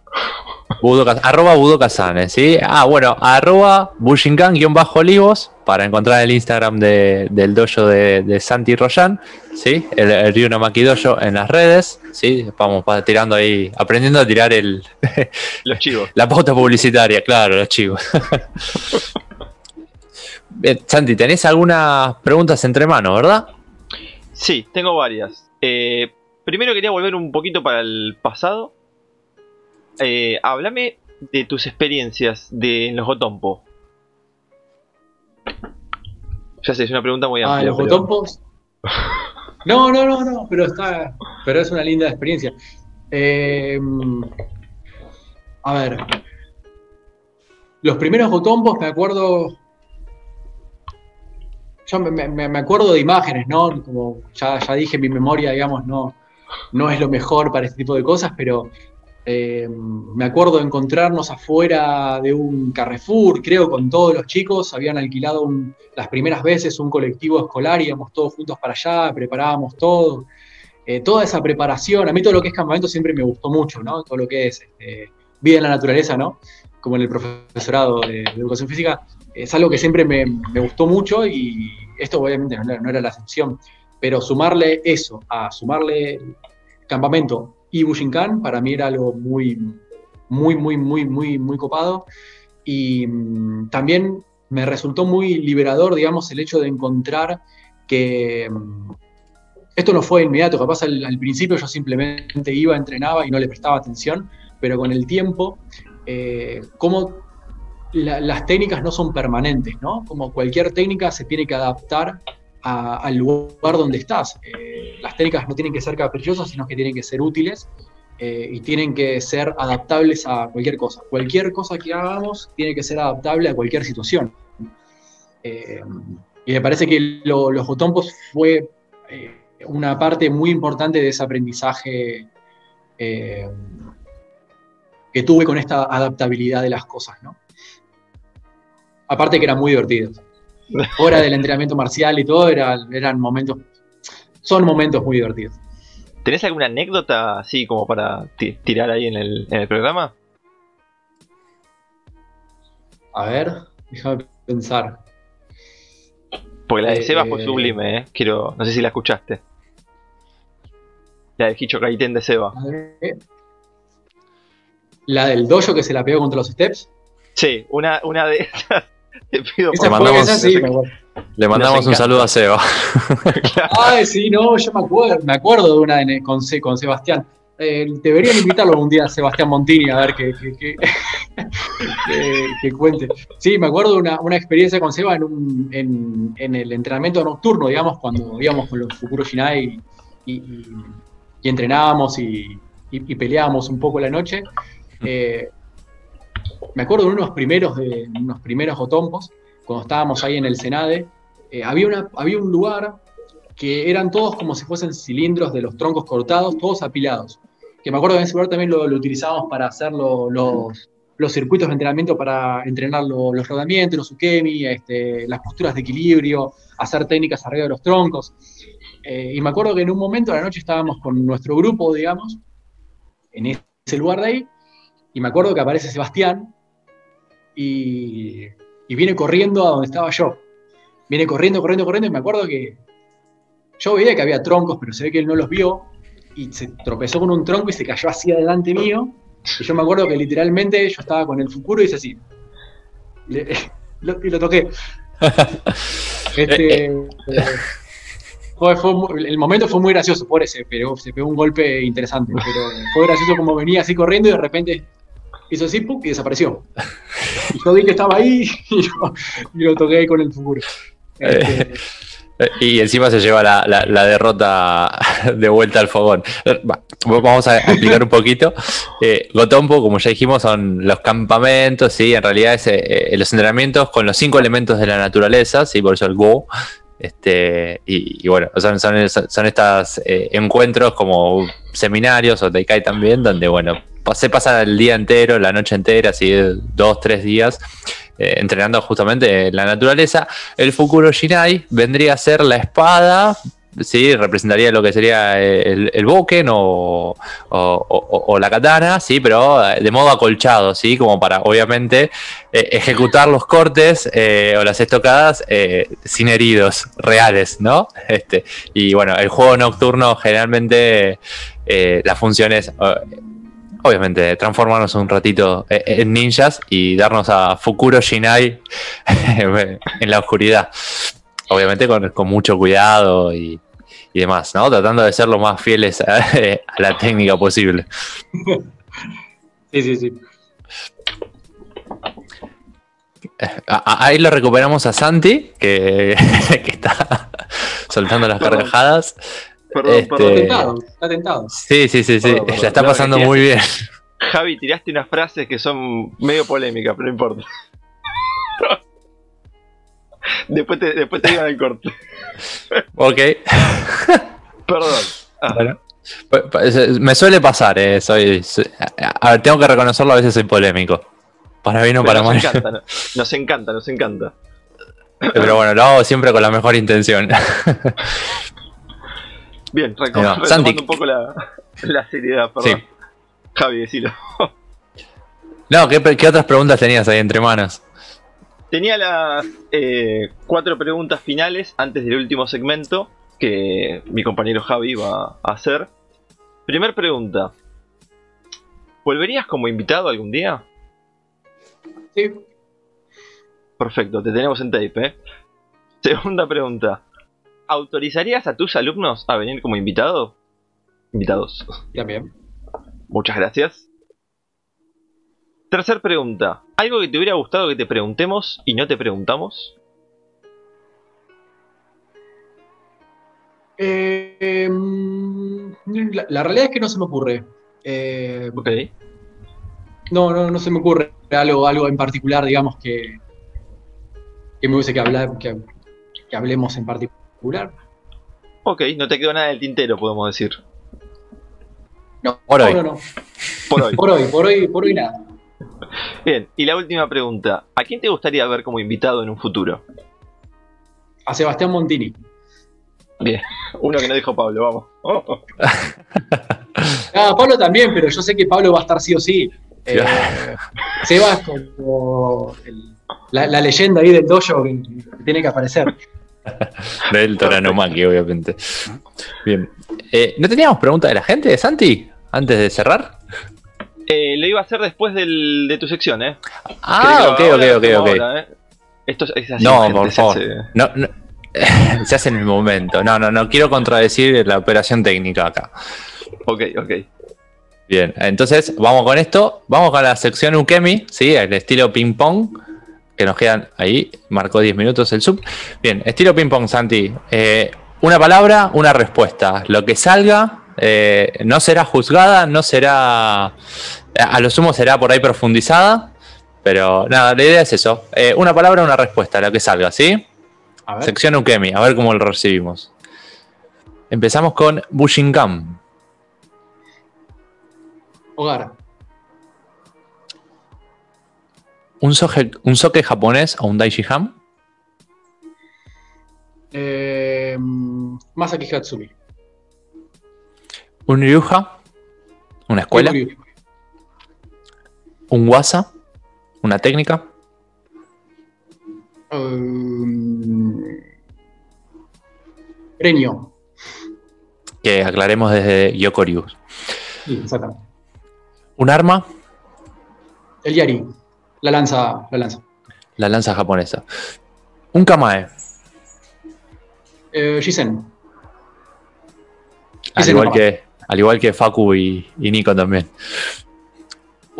Dojo. Eh,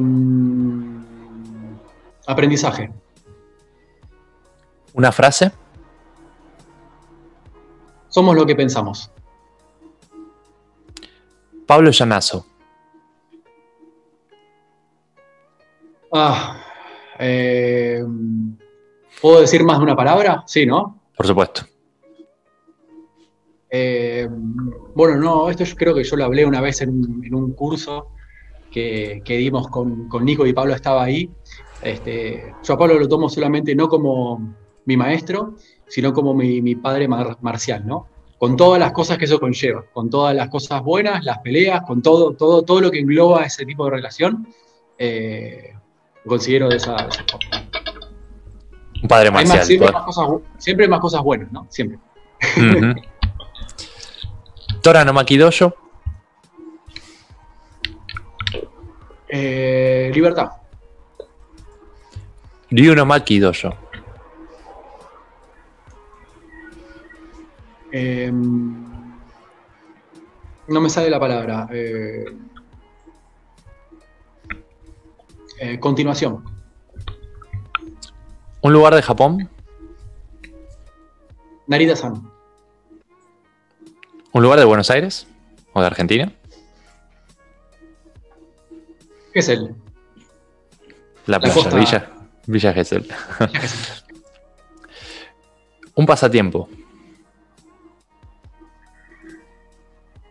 Pasa- Un pasatiempo.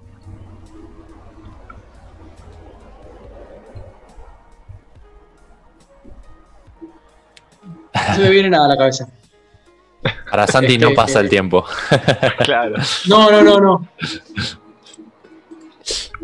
Un no tengo objetivo. pasatiempos. Eh, personal para mí, eh, para, para mí mismo. Sí. O en O Abierto, abierto. Como quieras. Abierto. la- eh, disfrutar. una palabra en japonés. O una frase en japonés. Eh,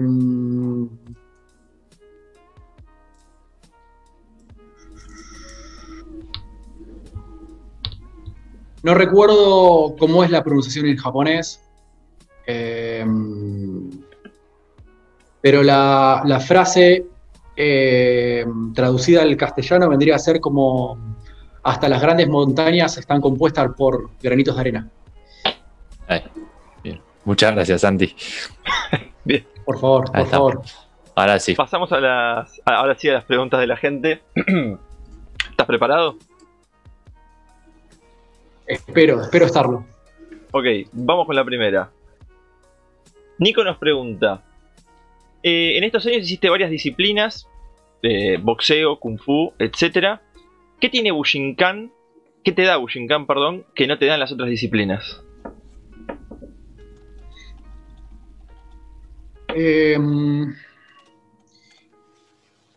yo lo que puedo encontrar dentro de la, de la que, que lo resalto mucho, que no quiere decir que no existan las otras artes marciales, porque lo, lo he encontrado también, pero me parece que en la Bushinkan está muy presente y desde el momento, desde el punto cero, que es la, la libertad. El hecho de, de- de expresarse eh, naturalmente. Eh, Ok. Que eso me parece muy interesante. Aunque también lo he encontrado en, en otras artes marciales. Eh, por ejemplo, en boxeo, eh, Andrés Obregón, que era mi, maestro de, de boxeo, que fa- falleció justo este año, eh, me acuerdo que en un momento estábamos en una clase y él me dijo, estábamos haciendo sparring, estábamos peleando, ¿no? Y me dijo, Santi, es imposible que vos veas todos los golpes. Vos los tenés que sentir. Si no sentís los golpes, eh, nunca vas a poder pelear. Este, y era increíble porque me estaba hablando, digamos, sin conocer lo que era Bushinkan, del, del Saki, del- de, de- de sentir la intención del otro eh, desde otro punto de vista. y también el hecho de, moverse libremente, o sea, él decía también eh, el hecho de aprender la técnica muy bien, pero después no depender de las técnicas porque es algo irreal. Y en la Bushinkan también es algo que, que sucede. Em, eh, a grandes rasgos me parece que lo más importante dentro de las artes marciales no es el arte marcial, sino la persona que te lo está impartiendo. Eh, porque en realidad, si la persona es buena, el arte va a ser bueno y va, a tener el mismo objetivo, vas a seguir encontrando las mismas cosas. Eh, por eso, justamente, como dijo Javi antes, hagas aikido, taekwondo, boxeo, karate, kenpo, shorinji, lo, lo, que trabajes, vas a llegar, si tu, si tu guía fue correcta y, tu intención eh, fue correcta al aprender, vas a llegar al mismo punto, no importa qué es lo que hayas hecho o qué disciplina hayas transitado. Me parece que todas tocan las mismas cosas desde un punto de vista distinto. Ok, bien. Pero libertad sobre todo. Libertad sobre todo, bien. Pasamos a la siguiente. ¿Cómo ves la Bushinkan hoy y qué esperas de sus practicantes para el futuro cercano?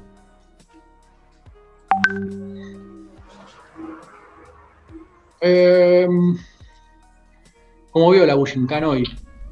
Eh, me parece que digamos, en como la veo hoy en comparación al, tiempo anterior, eh, es bastante distinto, por lo menos como nosotros vivimos la Bushinkan, o por lo menos como yo viví la Bushinkan eh, de antes ahora, cambió bastante en el hecho de, impartir clases o en el hecho de, entrenar o de las cosas que se ven. Cambió muchísimo, siempre los cambios eh, fueron positivos.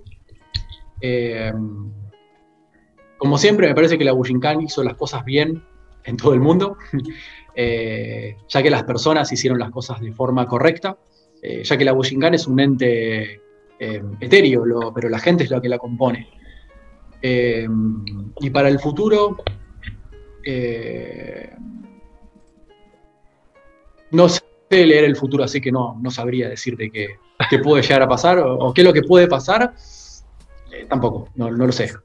Si, no, yo te pedía los números de la lotería. ¿eh? no, realmente trato, trato de, evitar pensar en eso y, y, focalizarme más en lo que está pasando ahora. Porque creo que lo que está pasando ahora es lo que va a, generar lo que va a pasar más adelante. Entonces, si pierdo tiempo pensando en lo que va a pasar más adelante, eh, le, estoy, le estoy quitando calidad al futuro. de acuerdo. Santi y Santi y gente que nos está mirando, nos queda un último bloque eh, nos queda una pregunta más, ¿verdad? Eh, sí, sí, nos queda una. Eh, veamos. ¿Qué tipo de enseñanzas y o habilidades se pueden aprender en esta disciplina? De forma muy resumida. La dejamos para después de la pausa. Mini corte de 30 segundos. Ahí va. Volvimos, gente. Disculpen, tuvimos un pequeño problemita técnico de vuelta. Ya lo estamos solucionando. Ya lo solucionamos, perdón. Ahí van a ser menos, ¿eh? Los prometemos. lo juramos. Bien, nos había quedado la última pregunta. De Gastón. ¿Qué tipo de enseñanzas y o habilidades se pueden aprender en esta disciplina? Refiriéndose a Bushinkan, claramente. Y eso es muy amplio, eh, ya que en realidad, al ser escuelas tan, tan antiguas, y, lo que buscaban en sí era la supervivencia, no, un aspecto lúdico o, deportivo. Eh, la cantidad de, habilidades que puedes llegar a, aprender eh, no se limitan solamente a las artes marciales. Eh, o sea, uno puede venir a Bushinkan para aprender a defenderse como un principio y tratar y terminar encontrando un mundo totalmente distinto que no esperaba. Eh, creo que las posibilidades de las cosas que podés llegar a aprender adentro de, la Bushinkan, por ejemplo, por lo menos como me pasó a mí, no tienen un límite predeterminado o, tampoco se limitan a un grupo de técnicas o armas específicas. Eh, no, no, no, hay una respuesta, me parece, eh, armada, como que llene exactamente esa, esa pregunta.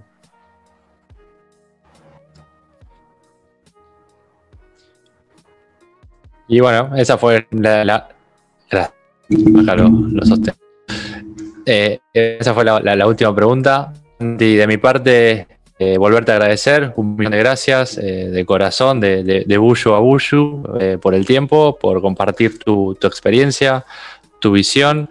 les vuelvo a repetir, arroba bushinkan-olivos para encontrar al de Sandy en las redes sociales, en Instagram específicamente. ¿sí? Para, para nuestro dojo, ese tan lindo que tiene ahí atrás, que si bien él dice que es chico, yo tengo la frase, la casa chica, pero el corazón es grande, me parece que aplica perfectamente.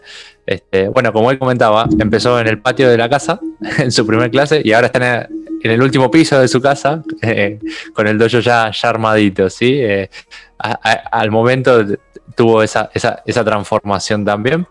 Eh, eh, Santi, recordame los días de entrenamiento. Igual ahora están en modo virtual nuevamente por una cuestión de extremar cuidados eh, por un caso de COVID cercano.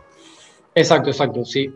Eh, igual mantenemos los mismos días, digamos lunes, miércoles y viernes, pero estamos haciendo de 7 a 8. Ahí, sí, en modalidad virtual. También lo pueden encontrar en www.bushincanolivos.com. ¿Estoy en lo correcto? Sí, exacto, exacto. Bien, eh, ahí ya también pueden coordinar eh, eh, el encuentro, todo lo que quieran saber acerca del Ryuno Makidoyo, obviamente de Bushinkan también. Gran instructor, mejor estudiante diría, ¿sí? todo lo que él se dedica, todo lo que él invierte todo el tiempo, así como todos los demás compañeros que han pasado acá por Bushincast y obviamente todos los que van a pasar también. ¿sí? Creo que es algo que hay que, destacar de todos los dojos, eh, es esa dedicación, ese amor por el arte. ¿sí? Similar, eh, quizás humildemente, que tenemos Santi y yo, eh, Santi Romualdi, en cuanto a este pequeño programa que, que le estamos eh, buscando la forma, eh, eh, superando estos técnicos, pero bueno, con, la idea de, compartir Bushinkan, compartir sobre todo estas charlas con los Bushus, ¿sí? Y las Bushu también, obviamente, ¿no? Estas, charlas marciales con y para, ¿sí? amigos marciales. Así que Santi Romualdi, no sé si querés dar un cierre también. Eh, bueno, como ya hiciste vos, eh, quería agradecerte, Santi, por, por coparte, por venir, por ayudarnos, porque esto es una gran ayuda que nos estás dando. Y quería agradecerle también a la gente que se copó a escribir en el chat. Eh, es un apoyo que la verdad que no, nos viene bien para el programa. Se los agradezco de corazón a todos. Bien. Exactamente. Eso, recuerden que esto es hecho con mucho amor, mucho, mucho amor, por ahí no tanta calidad y mucho amor. Y bueno, obviamente pulmón, pero eh, la idea es esta, pasarla bien, un domingo a la tarde charlas con Bullo. Así que nada, Sandy y Royan, nuevamente, muchísimas, muchísimas gracias. No, gracias a ustedes, chicos. La verdad que la, pasé muy bien. Este, y, como última, última cosita, eh, justo el otro día estaba escuchando con, Facu, que estaban hablando acerca del camino de las artes marciales, eh, que tiene un camino solitario, digamos, interno, que, depende de, uno solo, pero también hay un camino externo que está muy bien acompañado. Eh, y creo que este tipo de cosas lo, demuestran con creces. Muchas gracias, gracias. a ustedes, a ustedes. Bueno, eh, con esto nos despedimos. Última cosita. Tenemos una sorpresa, ¿sí? Tenemos... Eh, ah, todos nuestros invitados son súper especiales, ¿sí? Pero el domingo que viene también nos toca un invitado eh, más que interesante. Eh, quizás ya apuntando fuera del Toranomaki, ¿sí? Pero obviamente siempre dentro de Bushinkan. Así que les dejo, les dejo el misterio para la próxima. Este, invitando... Se va, se va a estar en planes. se va a estar en planes. Parte del Tora. Claro, se va todavía desde el Tora. Mira, mira, voy a tirar una pista. Si me permite, Javi, ¿puedo tirar una pista? Obvio. Muy sutil. Tenemos que cruzar un gran charco para poder llegar a ver a este, a este nuevo invitado que vamos a tener. Tenemos que viajar, tenemos que viajar un poquito. Me gustó. Tenemos que viajar. Así que los esperamos a todos para, la próxima emisión, que es el domingo que viene. Esperemos, eh, si todo indica, si el uso horario nos permite también. Más que esto no, no vamos a decir. ok, ok. Bien, muchas gracias gente, nos despedimos. Hasta luego. Gracias a ustedes chicos. Gracias Santi. Hasta luego. Chao, chao.